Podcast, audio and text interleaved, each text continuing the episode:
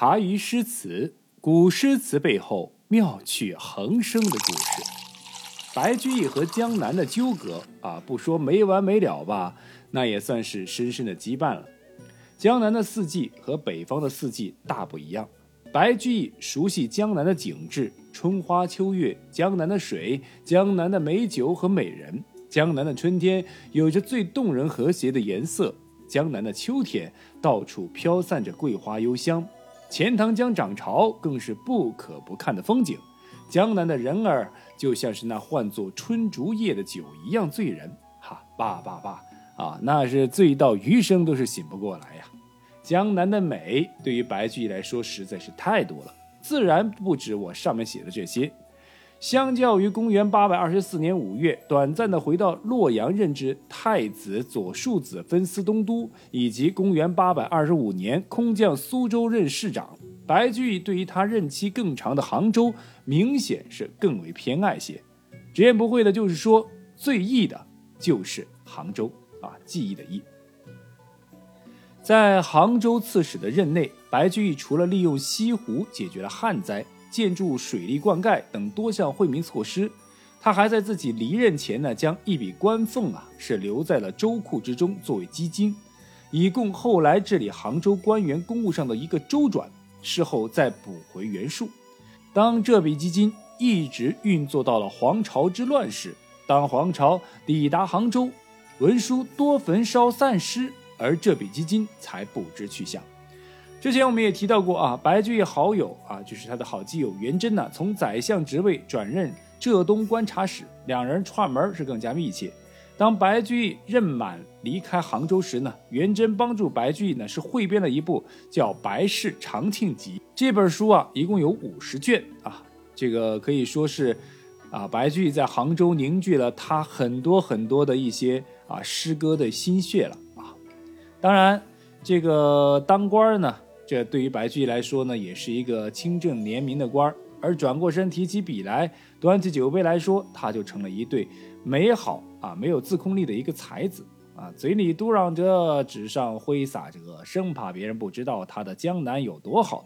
在离开江南的日子，白居易是一次又一次陷入对江南的思念当中，如同想念一个远在他乡的朋友，又像是想念自己的家乡和故乡。他一遍遍不厌其烦地说着江南的好，描述着江南的美，带着骄傲，又带着终会再见的自我安慰。所以，他一口气啊是连写三首回忆江南的诗歌。比如说第一首：江南好，风景旧曾谙，日出江花红胜火，春来江水绿如蓝，能不忆江南？啊，你看这个。第二首，《江南忆》最忆是杭州，山寺月中寻桂子，郡亭枕上看潮头，何日更重游？瞧瞧，白居易对这江南的思念啊，这个，呃，这个赞叹啊，还有一首啊，《江南忆》，其次忆吴宫，吴酒一杯春竹叶，吴娃双舞醉芙蓉。早晚复相逢，瞧瞧咱们白居易大帅哥啊！这一写三首忆江南，那可是真情奔流而下，拦都拦不住啊！这三首词其实他们既是各自独立的成篇啊，又互为联系。索性呢，我就把它一起放在一起啊，就念出来给大家分析了。这第一首啊，摄取了一年之春的江南景色，写的是生机盎然啊，色彩艳丽。日出江花红胜火，这一句刻画在初日映照下的江畔春花，红的胜过火焰，表现出了春天花卉的生机勃勃之态，使人感到江南春色浓艳、热烈之美。第二句“春来江水绿如蓝”，春水荡漾，碧波千里。白居易更夸张地形容它比兰草还要绿，这深浓的碧绿色与上句“日映江花”的红火色是相印发。便觉得更加绚丽夺目。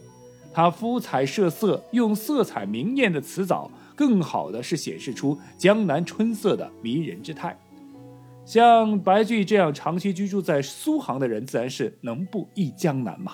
啊，即便你没有去过江南，或者说你没有在那儿待那么长的时间，你看了白居的诗啊，也会觉得，哇塞，我也想赶快一睹为快江南的美景，是吧？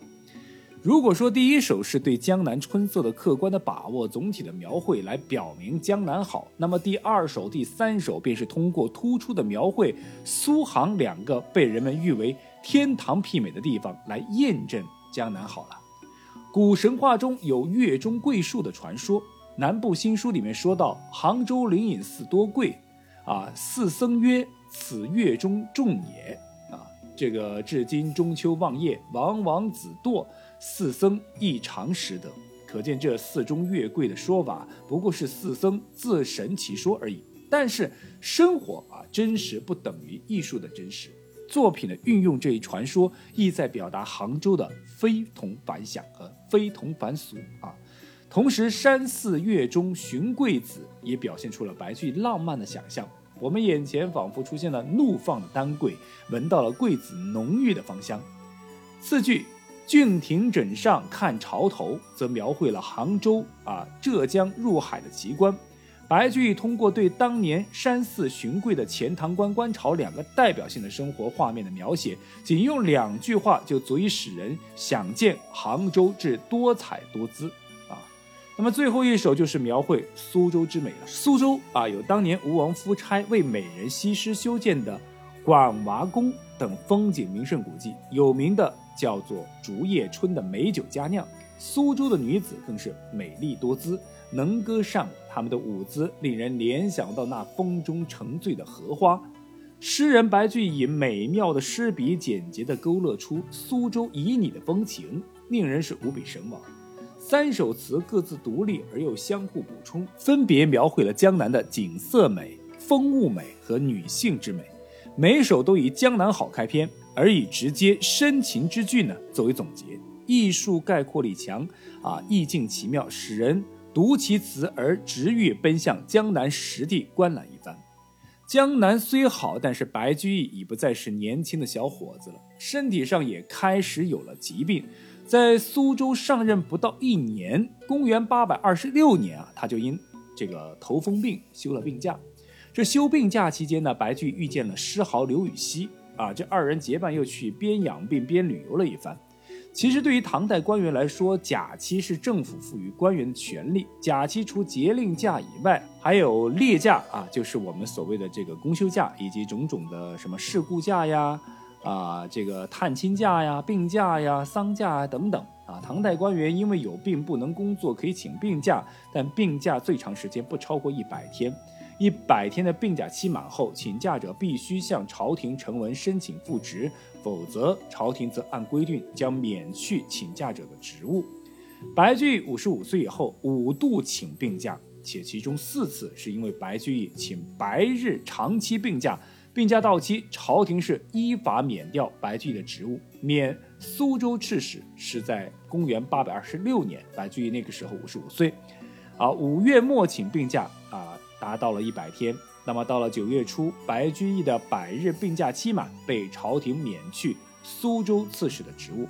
公元八百二十八年，啊，转任刑部侍郎，啊，封晋阳县男。但同年二月份，五十七岁的白居易又因病假被免职。公元八百二十九年春天，白居易被改授为太子宾客分司，回洛阳工作。那么公元八百三十年十二月份，啊，调任河南尹。一年后，公元八百三十一年七月份，好基友元贞去世了。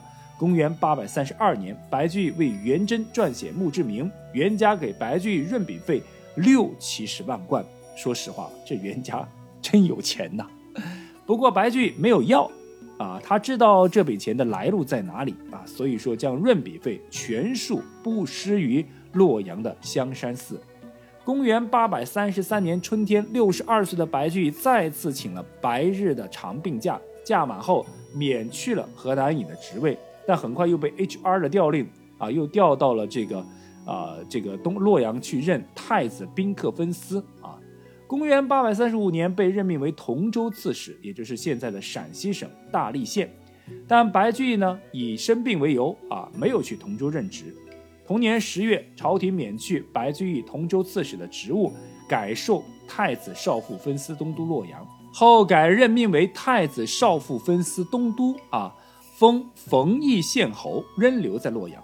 公元八百三十九年十月确诊风疾。公元八百四十一年因病假被免为太子少傅，停薪留职。公元八百四十二年以刑部尚书致仕，领取半俸。白居易在短短十五年间因病被免职的次数竟达到五次之多，在唐代这是很不多见的。关键是五次因病被免职后，白居易呢不仅不悲伤，而且都还很快乐。在被免刑部侍郎职务后，白居易就写下了“病免后席除宾客”这样的一首诗啊，什么“卧在张宾满十旬，岂为伤号半三人？从今且莫嫌生病，不病何由所得身？”从这首诗中就可以看出来，白居易庆幸因病被免职而获得自由身。白居易被免之后的快乐是发自内心的真实感受，是舍弃后的快乐。被免之后呢，白居易没有若有所失的惆怅和失落，但却有解脱后的轻松和愉悦。其实说句实话，白居易年纪大了生病是很正常的，但是如此频繁的生病，比当年穷困潦倒杜甫以及孟东野还要恼火啊！反正我是不信的，我怎么可能啊？他十余年间不断的称病被免职，其实真正的原因就是割爱去贪，断欲绝求，自我完善，自我净化，让心灵摒绝杂质与尘埃，远离欲望与贪心，保持一种纯净、平和、淡然、空明。免职后，白居易远离官场的喧嚣和繁忙，脱离繁重的政务工作，自由出行，游山玩水，逍遥自在。在白居易看来，这权力就是灾难。名利就是铁锁啊，那么利益就是欲火。白居易四次请白日长假，一次不赴任，导致五次因病被免职。表面上看是被朝廷免去了白居易的职务，那实际上是白居易自己免去了自己的职务啊，追求的一种结果。所以啊，所以说导致白居易被免职的最直接原因啊，比如说请白日长假以病为由拒不赴任，都是白居易自己深思熟虑后慎重做出的重要决定。